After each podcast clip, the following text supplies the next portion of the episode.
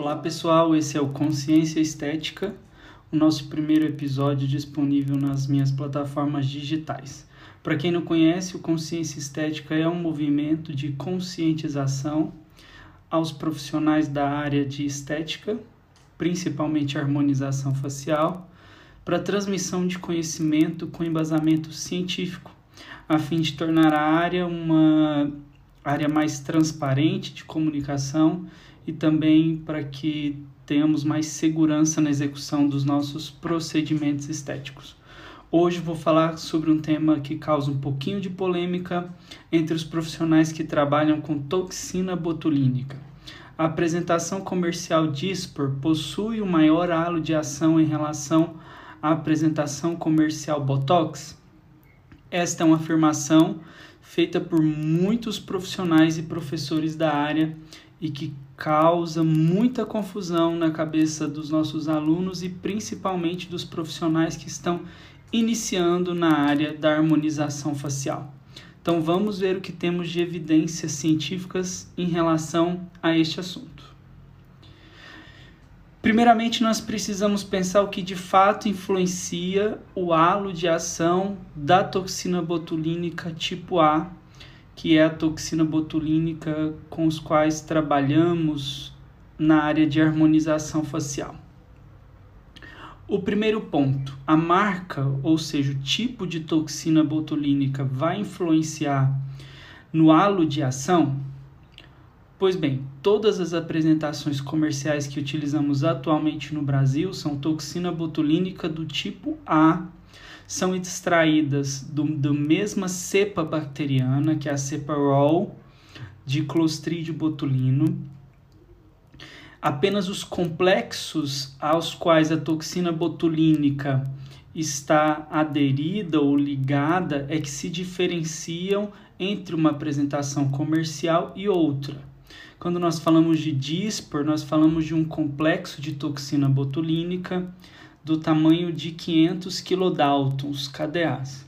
Quando nós falamos de Botox, nós estamos falando de um complexo de toxina botulínica de 900 KDAs. O Xelmin, por exemplo, ele é totalmente puro, não está ligado a nenhum complexo proteico, então é a toxina botulínica pura de 150 KDAs. Isso não influencia no halo de ação da toxina botulínica. Ou seja, a toxina botulínica não tem o seu halo de ação influenciado pelo complexo proteico que está ligado à toxina. Então, essa primeira hipótese nós já descartamos. Seria então a técnica de aplicação que influenciaria no halo de ação da toxina botulínica?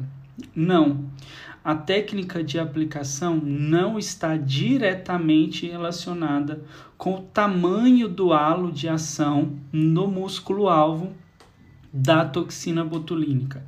Independente da forma como você aplique, do grau é, que você coloque a agulha no tecido ou no músculo do paciente, isso vai ser importante para a ação da toxina botulínica como um todo, mas não necessariamente para o tamanho do halo de ação dessa toxina, mas sim se você está depositando no músculo correto, na camada correta que é o tecido muscular ou não.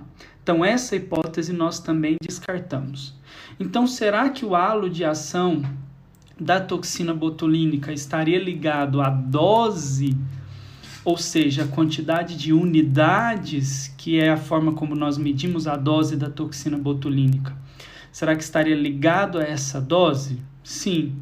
Eu coloquei pelo menos três referências científicas que atestam que o halo de ação da toxina botulínica está estritamente ligada à dose que eu injeto de, em questão de unidades no meu paciente, ok? Então, este ponto deve ser levado em consideração. Então, pensando nas diferenças de dose, né, ou nas unidades de medidas dessa dose, do Dispor quando comparado ao Botox, qual é a forma de eu me relacionar com essa diferença?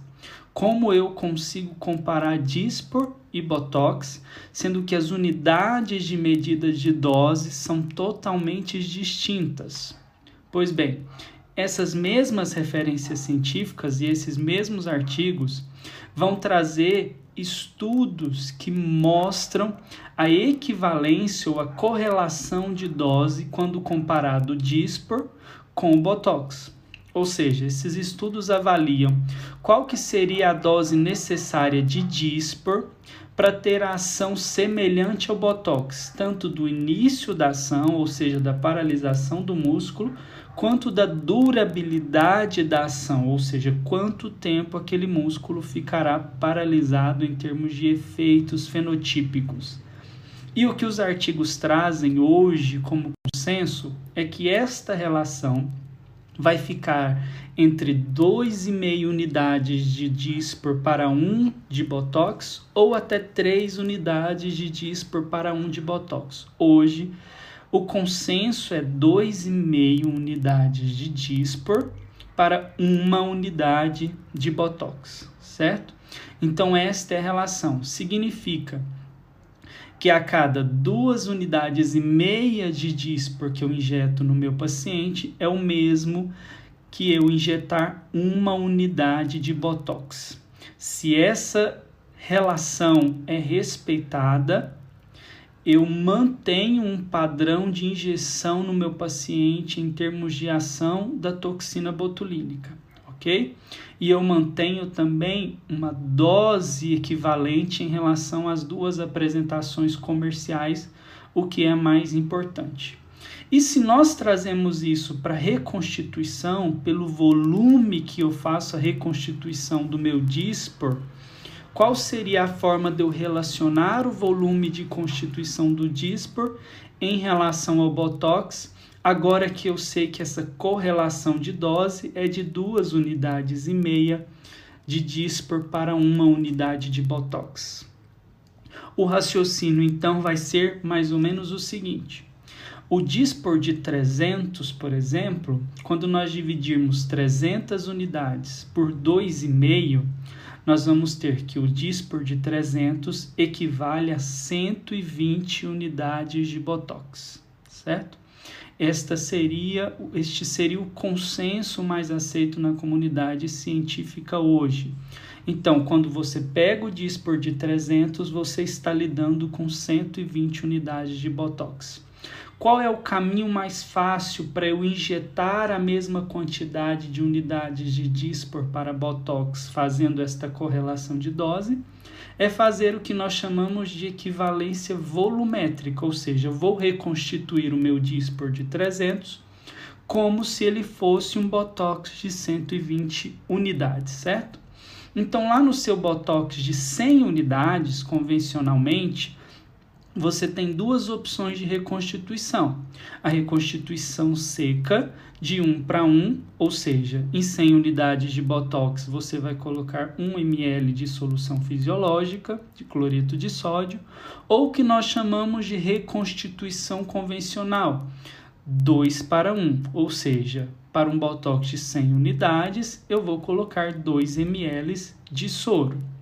Uma vez que fizemos esta correlação de dose, o meu dispor de 300 equivale a 120 unidades de Botox.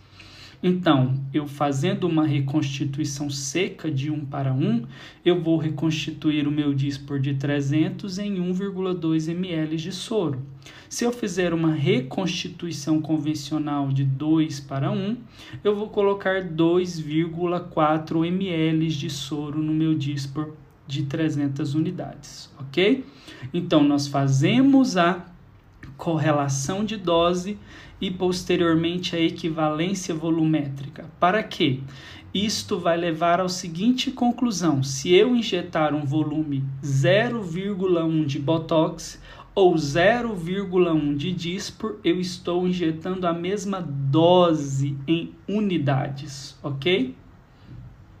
E se eu estiver falando de um dispor de 500? Se eu dividir 500 para 2,5 dá 200, ou seja, o dispor de 500 equivale a 200 unidades de Botox. 200 unidades de Botox, eu posso fazer uma reconstituição seca de 1 para 1, reconstituindo em 2 ml de soro, ou uma reconstituição convencional de 2 para 1, reconstituindo em 4 ml de soro. Se eu pegar o meu Dispor de 500, ele vai equivaler igualmente a 200 unidades de Botox. Então eu vou colocar os mesmos volumes de soro fisiológico se eu quiser uma reconstituição seca ou se eu quiser uma reconstituição convencional, ok? Então, quando nós fazemos esta equivalência volumétrica, todas as vezes que eu vou injetar no meu paciente um determinado volume, seja de Dispor ou de Botox, se eu faço essa equivalência volumétrica antes, eu estou injetando a mesma dose partindo da proporção que vários artigos científicos trazem como consenso de 2,5 unidades de Dispor para uma unidade de Botox, ok? Se eu faço isso, eu excluo qualquer hipótese de maior halo de ação do Dispor. Cássio, então por que se falou tanto em maior halo de ação do Dispor? Porque por muito tempo quando o Dispor chegou ao Brasil, mas ainda não se havia uma conscientização quanto ao seu uso, se reconstituía o Dispor em um alto volume de soro e se aplicava uma alta dose no paciente. Isso trouxe efeitos adversos e acabou impregnando a essa apresentação comercial esse mito de que o Dispor possui maior halo de ação pois não, o halo de ação ele vai ser determinado exclusivamente pela dose aplicada no paciente. Então, o Dispor não possui um maior halo de ação do que Botox, isso é mito. Faça a correlação de dose, a equivalência volumétrica. Eu deixei praticamente o protocolo de reconstituição pronto para vocês e utilize o seu Dispor como você está acostumado a usar com seu Botox.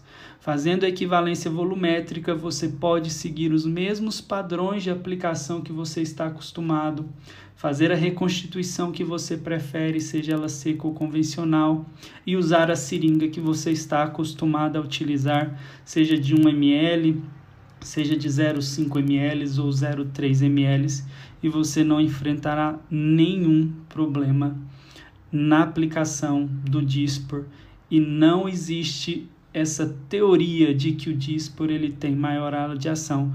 Não se preocupem, a toxina botulínica presente no Dispor é a mesma do Botox, purificada da mesma bactéria, da mesma cepa bacteriana. Então a toxina botulínica do Dispor não vai sair correndo para o lado enquanto a toxina botulínica do Botox vai ficar mais paradinha. Não. Isso é uma questão de dose, ok? É isso que nós precisamos: transparência e mais consciência estética. Um abraço e até a próxima oportunidade.